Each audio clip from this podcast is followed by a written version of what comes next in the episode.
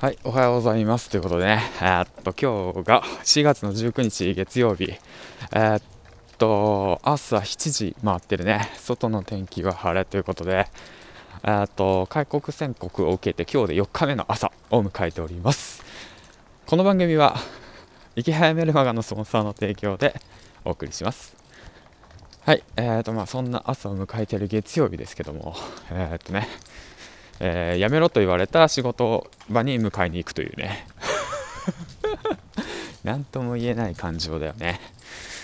まあそんなことありながらも、まあ、変わらずね、えっと、仕事の方は、まあ、お金もらってる以上ね。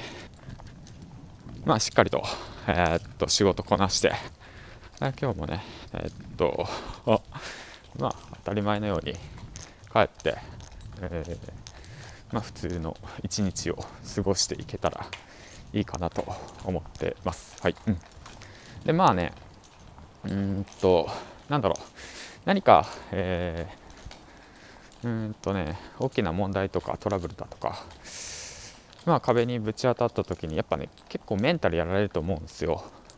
でもなんかうんとこうやって一定に保ててる理由は何かっていうと多分ね、早く起きてね、えー、っとね、なんだろうな、瞑想っていうか、うん、自分の時間を作ってあげてるってことかな。そこが多分一番、一番というかま大きいなって思います。うん。まあそんな感じかな。はい。ってことで、えー、っと、まあ今日も一日頑張っていきましょう。銀ちゃんでした。仕事、いってらっしゃい。